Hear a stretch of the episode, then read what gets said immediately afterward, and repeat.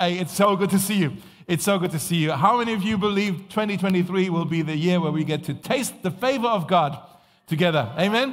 Yes, I believe God's going to bless us. He has great things in store for us and things He wants to accomplish with us and through us. I believe we're going to see some breakthrough. I'm here for it. I don't know about you. I'm, I'm just, I'm, I'm here for it. I was like, God, whatever it is that you are up to in Berlin in this year, we want to be part of it. That's, that's, the, that's the prayer. Whatever you're doing in this city, we want to be a part of it. Um, a while ago, uh, I believe God was speaking to me through somebody else about the city of Berlin. I've been here now for 10 years, and uh, I believe this word was accurate. Um, he, he, it was as if God was saying, There's loads of different cities where you can go to to fish like you know fishing for men peter that kind of lots of where you can do ministry. Lots of cities where you can go to to fish. Some places are actually easier than berlin. And in some places you can go and you will fish for trout or i don't know many what, what else is there actually? I looked i don't know the words even. I don't fish much like actual fish but that doesn't matter. Pike perch that's a thing for germans right? Zander. Mm. ah. Mm. lemon on top and then Oh, pesto Sunday, right? Anyway, anyways, some places you can go and you fish, uh, you, get, you can catch some easy fish. But if you go to Berlin, watch out, you can fish for sharks.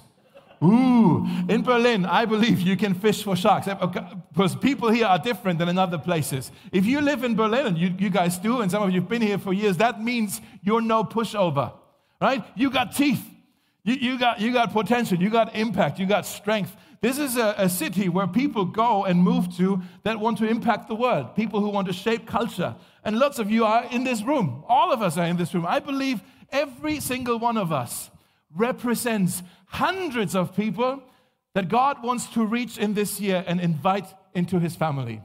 Do you believe this? I, I believe this with all my heart. I believe this room is much fuller than this room. Make sense? yeah? That, and I'm not saying this to be like, oh, yeah, we're, we're this great church. I'm just saying I, I have such faith for this because I know every one of you has so much influence where you are, whether that's on your social media, online, or in your family, or in your neighborhood, your university, your, your workplace. You have so much influence that I believe God wants to use. I have faith that um, in this year, 2023, God wants to collectively set us up for impact in Berlin. I'm here for it. And, uh, and that impact in Berlin, that, that, would, that, that blessing that I believe will come from this community into this city, won't come, or won't, the catalyst of that impact won't be uh, our strategies or our style or our talents or our vibe or our budget or our personalities. No, the catalyst of our impact in this city will be the prayers that we pray together okay? That um, the things that God, there's a direct connection between the things that God is going to do out there and the prayers we will pray in here. A direct connection between the miracles that are happening out there and the prayers prayed in here. That's why we're starting off this year with a new series today on prayer. Okay, we want to learn what it means to be talking on God because if you have a room full of influential people like you guys, full of leaders, there's one thing we need to learn, I believe, is to pray. And then we can change the world. Yeah? now, I didn't make that up, okay? That, that connection between miracles out there and, and, and prayers in here. I actually find this principle in the Bible in Second Chronicles chapter 7. If you have your message notes on your contact card, pull them out. You can also read along on the screen. Let me read this to you. Second Chronicles chapter 7. There is a guy here, King Solomon. He was the son of King David, and he built the temple in Jerusalem. And when he was finished, God moved into the temple. And he said, This is where I'm going to reside. This is where I'll be on earth, in this temple, in the Holy of Holies, within the temple. Okay, and then it says here in verse 12 that when the temple was finished, one night the Lord appeared to Solomon, the king, and God said to him, I have heard your prayer Man, is that one of the things I, I, would give my left arm to hear the voice of God and just say, Hey, I've heard your prayer. That's good news already, just this first opening line. I've heard your prayer, and I have chosen this temple that you have built as the place for making sacrifices. In other words, as a place for worship. At times, he says, I might shut up the heavens so that no rain falls, or command grasshoppers to devour your crops, or send plagues among you. In other words, At times there may be trouble in the land. At times there may be inflations. At times there may be pandemics. Hello? Sounds relevant, doesn't it? But then he says, But if my people, my people, not just the people in the land, my people, those who belong to me, my family, that's us, guys.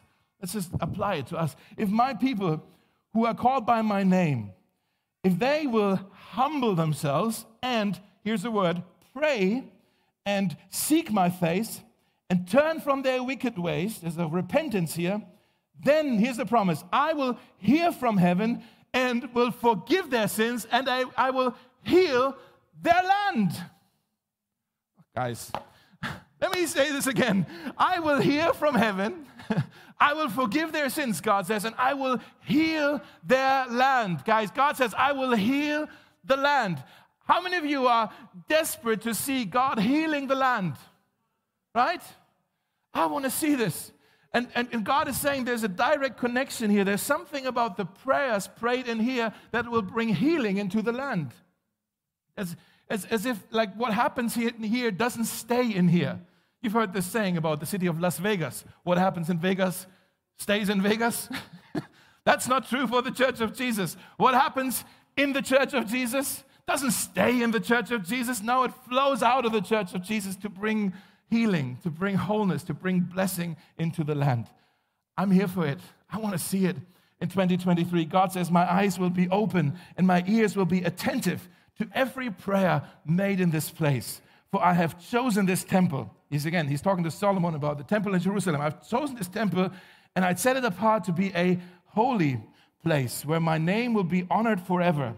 I will always watch over it, for it is dear to my heart It is dear to my heart. How many of you guys, just show your hands, how many of you believe in the power of prayer? And see many of you, most of you, believe in the power of prayer. How many of you, if you're really honest, you would also say, if I'm, if I'm really honest, I probably could pray a bit more consistently in my life? Not just me. Thank you guys for being honest. Isn't that weird? That we know we have access to the throne room of God, and yet we very rarely tap into it. Well, not nearly as much as we actually should when we think about the source that we can go to. Right? We don't tap into it. And I wonder why that is. And my theory is that most of us, we just feel like we're not very good at praying. I'm just not, I'm not very good at praying. Like I, I love, actually, I love to come to church when there's songs that we can sing because they help me articulate. It's good. It's good, actually. I, I find it super helpful to, to pray prayers. That we, that's what we do when we sing these are prayers with melodies, right? And they're like, okay, I can do that. I, I, mean it. It's, it's, it's authentic. It's genuine. I'm not faking it, but just to pray, I don't know how to do that. And then you think of other people, you know, somebody comes to mind right now, right? Other people, maybe in your small group or in your prayer circle, they're really good at prayer. And it's almost intimidating how good they are at prayer. And you have a little prayer envy going on when they pray. Like, you know, you're all maybe in a circle and you're praying. And then there's this guy over here who's just really good at prayer, and you go like, wow, that's a good prayer. I wish I could pray like that person. It's like, I can't pray like that. And he's quoting scripture while he prays. You know, this guy, Lord, as it says in the book of Haggai. And you're standing over here, it's like, Haggai. I don't think I've ever read Haggai. Like, where's Haggai? Where's that coming from? And there's this guy, like, oh, girl, like, they get a lot of agreement from the rest of the room. You know, like the, the mms. You know, when there's someone who prays really good, we all go, hmm. Or we do, or we say amen, or yes, Lord, or we do this, this sound. Like, yes, oh, yes, mm, Lord, you know? And I was like, I don't get any hmms when I pray. He gets all the hmms.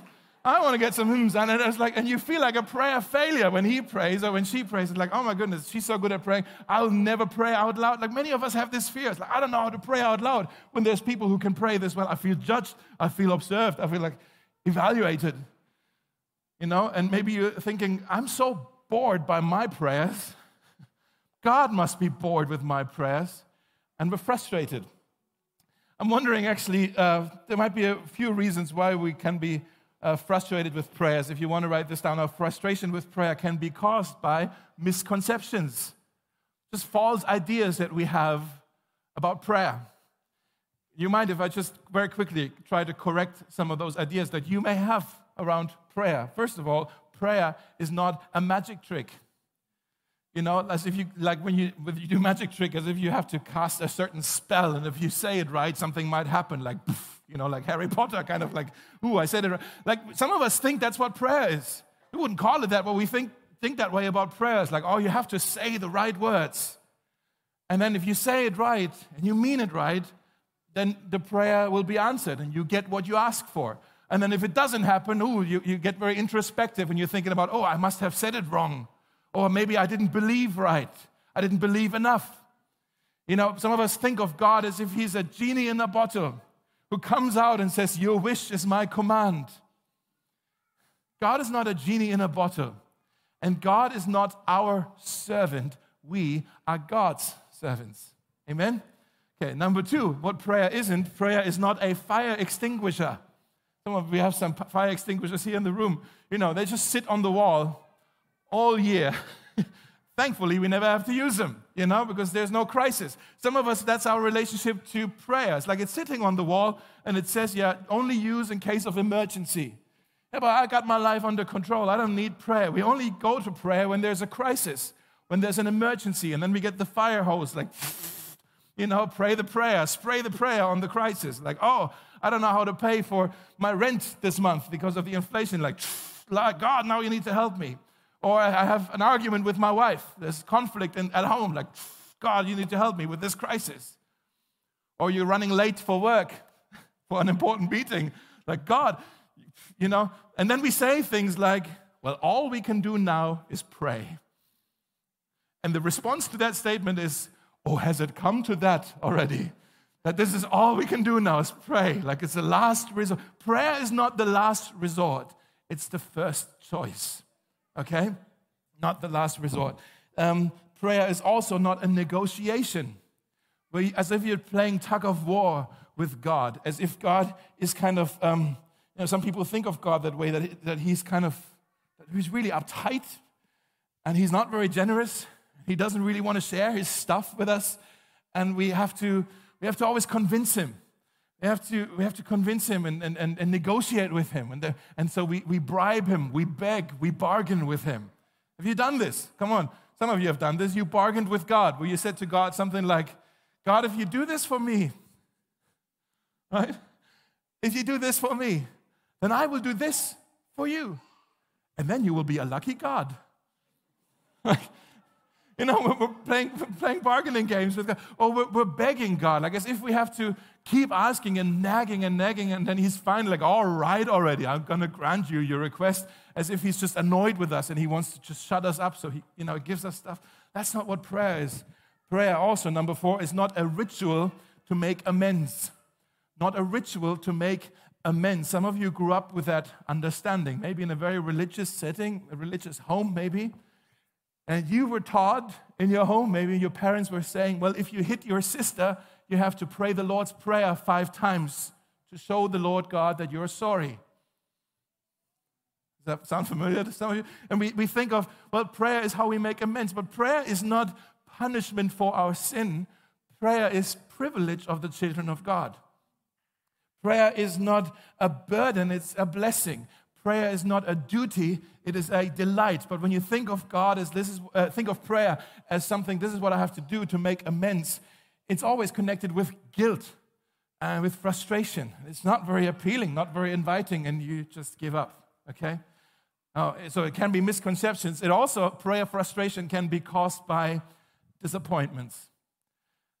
And maybe this one feels a bit more real to us because we all maybe have our stories with prayer and we've all maybe been burnt a bit in our prayer experience in the past. So let's just be honest about it. Some of us, we may feel disappointed, we may feel rejected or ignored. Because like some, of, some of us, we, we've, been, we've been so burnt by prayer because we've just heard the response no too many times. There's something that you have been praying for, maybe not just for a day or a week, but for years, maybe decades. And somehow God is not answering this prayer. Maybe, maybe you have a prodigal son or daughter. You long to come home to your home or long to come back to the faith. It just hasn't happened yet. And he's like, oh my God, how long do I have to pray for my child? Maybe uh, you've been praying because you feel lonely. It's like, I don't want to be single anymore. Lord, send me someone who will love me and see me and respect me and I can do life with. I, am so tired of this. And it hasn't happened yet. Maybe you, you, you're, wishing, um, you're wishing for a child. Maybe you're struggling with infertility and you've prayed and prayed and prayed and hasn't happened yet. Maybe it's unemployment. Maybe it's a, it's a health thing, a chronic, chronic thing, a chronic illness that you have, and you're praying and it's just not happening. And you feel ignored. That's real, isn't it? Yeah? Some of us, we feel not good enough with prayer. That we think we first have to earn our hearing with this holy God. Like, well, God may listen to other Christians, but not to me. My life's too messed up. I first have to get my act together and, and be really religious. And hopefully, then He will notice me, and then hopefully, He will listen to my prayers. But He's a busy God, and He has more important things to do than, than, than deal with me.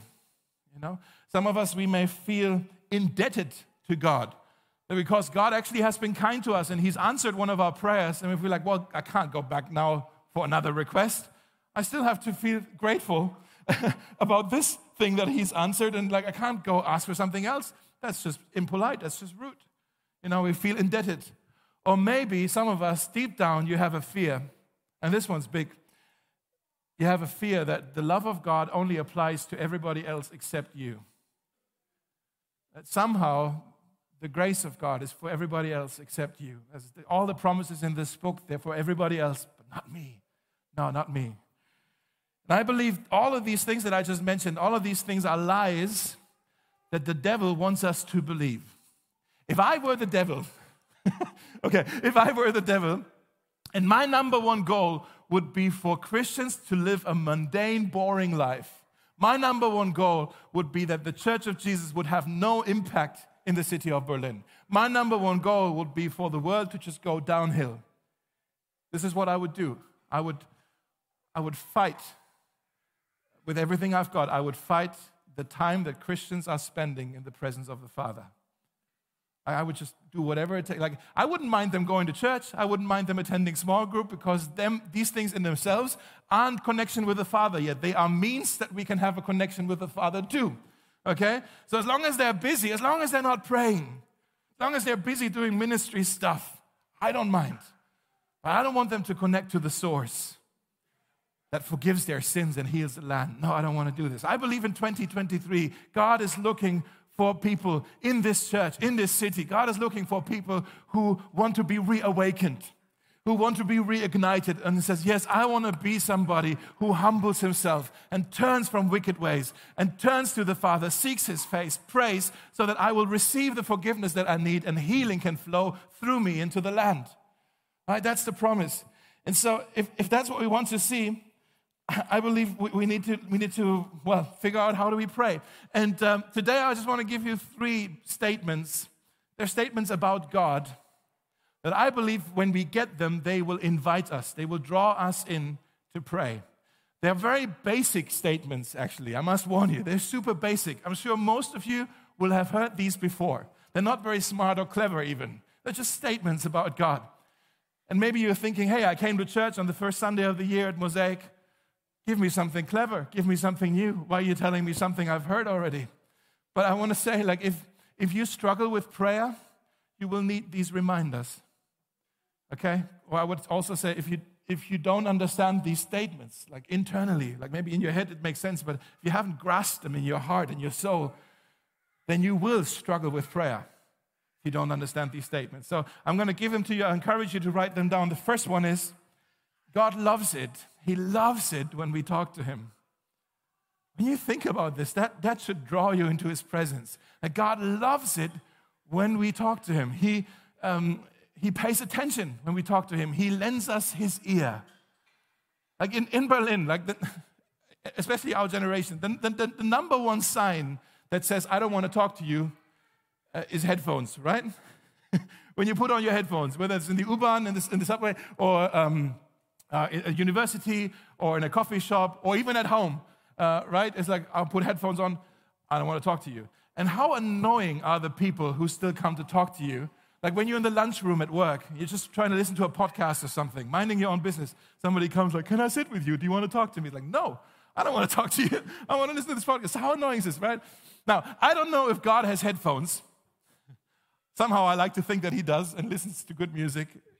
But uh, if He does have headphones, I believe as soon as you open your mouth to pray, He gladly takes them down to listen to you because He loves it more than anything else. He loves it when we come to relate to Him. That's His number one desire. He wants to relate to us. He, that's what, how much He loves it. I, I, have made that up. it says in 1 John chapter 5, up here on the screen, we can be confident to, in approaching God, knowing that He listens to us whenever we ask Him for anything according to His will. And since we know that He hears us when we make our requests, then we can be sure that He will answer us. Twice in, these, in the sentence here, it says that God listens and He hears us. He listens and He hears us. And that's why we can pray with confidence, not with fear, not with shame, not with hesitation, not with embarrassment, but we can pray with confidence. Maybe you want to write this down. Prayer is a conversation, not a ceremony. Prayer is a conversation, not a ceremony. Now, what's a ceremony? Ceremony is when you kind of have a template of this is how it has to be done. Don't change it because this is the working system, right? Those Germans among you are getting excited already. It's like, yes, we love systems. We love proven systems, especially, right? A, a, a, ceremony is like this is how you do it, and you play it by the book, you play it by the rules, and, and then it somehow works out, right? I was, uh, I think five years ago now, I got to visit Ethiopia, and uh, there was a lady there who was um, doing a coffee ceremony. It wasn't just that Nespresso thing, press a button, and 30 seconds later you have your coffee. No, it took hours actually. We were sitting there, I think it was mostly tourists, but we were sitting there in a circle, and this lady, she's been doing this for years, for decades, I believe. Uh, she, was, uh, she, she, was, she was making coffee. She was first, she was roasting the beans in a pan and all of that. She she was doing that, and it was a whole ceremony, but don't change with the system. There was a whole order of, of uh, like even how to drink the coffee later on. The youngest child would serve the oldest person first and all of that. There was a whole, it was a beautiful ceremony, but that's what it was. Very traditional very dusty, you know, and I wouldn't want to have my coffee like that every day. It just takes too long, you know. A conversation is so different than a ceremony. A conversation is you talk and you listen. That's why we call this series in German, we call it redselig. It's a play of words. If you speak some German, reden means to talk, selig is the soul, right? We're talking with our soul, right? We're, we're, we're, we're hanging out with God. It's a conversation. That's what this is. And now maybe you're thinking, okay, if I can just talk to God like a conversation, what should I talk about? And a lot of us, we think we only need to talk about what God wants to hear about. Like, oh, here, Lord, um, bless thee and world peace. And like, but God is interested in you, right? You can talk to Him about whatever is interesting to you, whatever kind of you're dealing with in life. God, my, my stomach hurts. I ate too much pizza last night. God, I really fancy this girl over here. You can tell God that stuff, right? God, my boss is an idiot. God, I really like this book. Have you read this book? This book, oh, it's mine. I, uh, okay, you know, God, God, like you can, you, God, my heart's broken. God, I'm worried about this. Like you, you can, you can tell God about whatever interests you. It, why? Because God loves you, and when you love somebody, you're interested in what they are interested in. Have you noticed this? Um, when Jenny and I got married, it's a few years ago already, when Jenny and I got married, in the beginning especially, I was so interested in almost everything. I was really annoying. That husband, husband really, tell me what you're thinking. What are you feeling right now? What did you think of this? What did you think of I don't do that anymore, but because she doesn't like it. But I was like, I always wanted to know what, what, what, what are you interested in? Like at that time, remember this uh, TV series called Gilmore Girls? That was Jenny loved Gilmore Girls, and because I loved Jenny, uh, and I was interested in whatever she's interested. I just want to understand your little heart. Oh, we were in the first year of our marriage. We were watching all seasons of Gilmore Girls. Yes. Now today I'm thinking, what a stupid waste of time was that? I could have, you know. Oh, we were young. okay, so God, God is interested in whatever interests you. But then also, you don't just have to talk to God about your interests, actually, and this gets more personal, you can talk to God about your emotions, your feelings, especially kind of the ones that upset you. I want to encourage you, some of us, we need to learn this, to go with these emotions to God. God, I'm angry at this. God, I'm angry at that person. God, I'm angry at you. God, that's not fair. God, I don't understand this. And then some of you like, hold on, it's a holy God. Ooh, can we talk to God like this? God gave you your emotion. I think He can handle it. He can handle your emotion. And He wants us to be real with Him. He wants us to be uh, authentic with Him and transparent with Him. He loves it when we get real with Him. I believe so because in the Bible there's a book called the, the Psalms, which is a prayer book right in the middle of the Bible. There's about 150 uh, prayers in here, loads, loads of prayers. About, a hundred, uh, about one third of the Psalms are Psalms of lament. They're complaints to God. You can complain to God. Did you know this? There is a difference between complaining to God and complaining about God. You can complain to God. You have permission. God can handle your emotions. God can handle your anger. God can handle your doubt. God can handle your fears. God can handle all of this because He gave you these emotions. Actually, in Lamentations, uh, it, there's a Lamentations is also a smaller book in the Old Testament. There's a verse here that's a real that's a, an invitation to blow off steam, to scream at God or to, to cry with God. A, a tear can be a prayer, guys. When you don't even know what to pray, you just go, ah, oh, tears. God sees, right? Here's this invitation from Lamentations chapter 2 Cry out in the night, pour out your heart like water in prayer to the Lord. That means get real with God. That's an invitation. The second statement you can write down is God is keen to show us his goodness. God is keen to show us his goodness by responding to the prayers that we pray. God loves prayer because it gives him an opportunity to prove to us what he's like that He's gracious, that He's generous, that He's good to us. God loves prayer so He can respond to us. Now, there's obviously dozens of ways that God responds to prayer. We don't have time to go through all of them right now. Let me just give you three. Okay, again, you can write these down. Uh, three ways that God, I believe, regularly, in, in my case as well, like that's how I see Him respond to the prayers that I pray. Number one is He fills us with joy. He fills us with joy. Nothing on this planet compares to the joy of knowing God the Father. Nothing. There's nothing like it. Okay? Um, we, we, we receive joy when we pray. King David says, You will fill me with the joy in your, of your presence, or joy in your presence.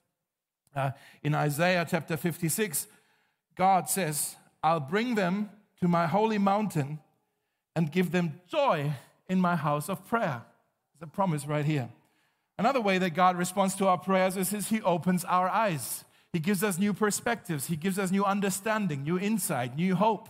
Okay, that's what He does. In Jeremiah 33, God says, Call to me and I will answer you. That's a promise. Call to me, I will answer you, and I will tell you, tell you great and unsearchable things you do not know. God wants to tell us stuff when we pray. You know what that means? Prayer is not a monologue. It's a dialogue. Some of us, we, we just pray our prayer and then we say amen. And some, but some of us, that's maybe what we need to learn in the beginning of this year. When we pray, to also say, God, is there anything you want to say to me right now? And then just shut up and let God speak to you, right? Is there anything you want to say? I, I, I do this, and sometimes I hear God's voice, not audibly, that only happened, I believe, once, maybe twice, but uh, I, I, I believe God speaks to me all the time through the Bible, through impressions, through a song, through somebody else. God, God is a speaking God. Okay? And so we can expect, we want to anticipate that when we pray, He also wants to tell us a few things and show us stuff. Okay? And then number three, He meets our needs. And if we're honest, that's the reason why a lot of people start praying, because we have needs and there's a crisis. But God loves to meet our needs. He's a generous and a good God. Now, He doesn't want to meet our greeds. There's a difference between uh, needs and greeds. There's a difference between desires and necessity. In Philippians 4, Paul says, My God will supply every greed of yours. Oh, no, it doesn't say that. My God will supply every need of yours according to his riches in glory in Christ Jesus. And the same chapter, a little bit earlier, Paul also says, Tell God what you need and thank Him for all He has done. Now, okay, we can tell God what we need. Does that mean we always get a yes when we tell Him what we need? No. We know that from experience, right? Would you write this down? God is more interested in your character than in your comfort. God's more interested in your character than in your comfort. There are some things that you're asking for, if God were to give them to you, they would ruin your character. Like you think of a child that maybe wants certain things. If that parent, if a parent grants every desire to a child, that child is spoiled rotten, right? That's a, a wise parent doesn't do that. A wise parent knows, hey, it's not a wrong request, but maybe not yet, right? If I'm thinking of the prayers that I've prayed in my life, some of the things I've asked God, now I thank God that He didn't grant, grant me these requests because it would have turned out to be a disaster. Some of these prayers that I've prayed, I believe God was saying, Oh, you believe this is going to make you happy? Dave, you have no idea what I have in store for you. What I have in store for you is much greater, much more beautiful, much grander than this little request that you bring to me. Okay, so God's more interested in your character than in your comfort. There are four ways that God answers to prayer. Some people say, Oh, God hasn't responded to my prayer. Well, maybe he just didn't say yes. You know, no is an answer as well. okay? So there's four ways actually that God um, responds to prayer. And the first one is yes. Second one is no. Third one is not yet. You're not ready yet. There's something I first want to do in you, and then you're ready to handle the blessing. And number four is, oh, you were serious you know, some of our some of our requests they're just so far out. God is just laughing at them, I think. But yeah, uh, so here's the thing: children do not know the difference between no and not yet. Right? That's why children get really annoying when you say not yet. Are we there yet? No, not yet. Ah, you know, and like, can I have chocolate? No, not yet. After dinner, ah, you know. Children don't get the difference between no and not yet. The sign of maturity, or let me say it this way: a mature Christian has understood that God's delays are not necessarily God's denials. God's delays are not God's denials. Sometimes He just wants us to wait. And that can be frustrating because we don't understand His ways. We don't know what He knows. We don't understand His timing at times, but we can trust His goodness. We know He will always give us what's good for us. And so when you know God is good, okay, I want to trust. I want to learn how to trust your goodness. Okay, now, number three. Um, this one is the biggest of all. I believe if you get this statement, it will change your life. It's a big statement now, but like I believe this is a massive statement here. God gave it all so we can be close to Him. Think about this one. God gave it all so we can be close to Him. God desires relationship with us. He longs for it. He aches for it. He so badly wants to be with us. The problem is there is a barrier between us and God.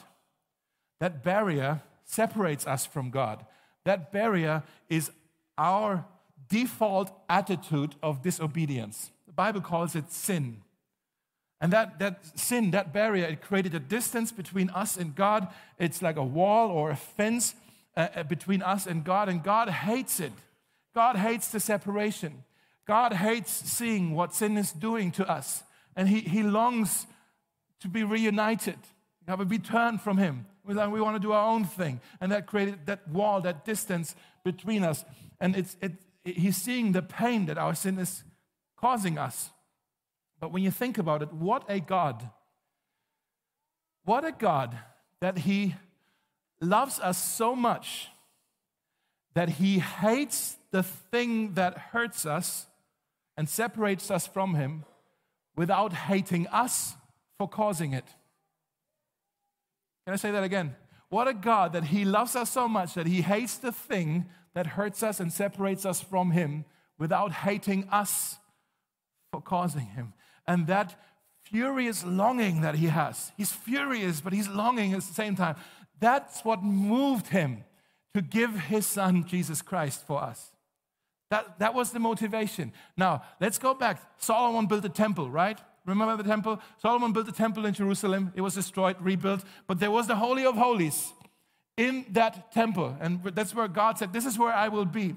But even the Holy of Holies, that room where God was, there was a separation between that room and every other room in the temple. That was a, a massive curtain, a, a, a separator, a kind of a wall, a fence between the holy God and people, almost as if a constant reminder that sin separates us from this God. There's a distance, there's something that separates us from Him. That's the constant reminder. And, and, and only once a year, there was uh, this opportunity for the, for the holiest of all the priests, for, for the high priest. He, once a year, he was allowed to go behind the curtain um, to bring an offering on behalf of the sins of the people. Now, some of you know where I'm going with this. When Jesus died on the cross, Matthew chapter, where is it, 27. When Jesus died on the cross, something happened in that temple. Let me read it to you. Verse 50. When Jesus had cried out again in a loud voice, he yielded up his spirit. He died. And at that moment when he died, the curtain of the temple was torn into from top to bottom. Now, some of you are looking at me like right now, okay, what does that mean? It means everything, guys. It means everything. That means that when Jesus died, God tore down the fence, that which separates us from Him. That means that coming to God or access to God is now no longer reserved to a, a, a, special few, but it means that now anyone through Jesus Christ can come into the presence of the, of the Father. That's what that means. It means that Jesus' death on the cross was the ultimate and final sacrifice to deal with all sin. It means that the fence is no more. It means that sin is defeated.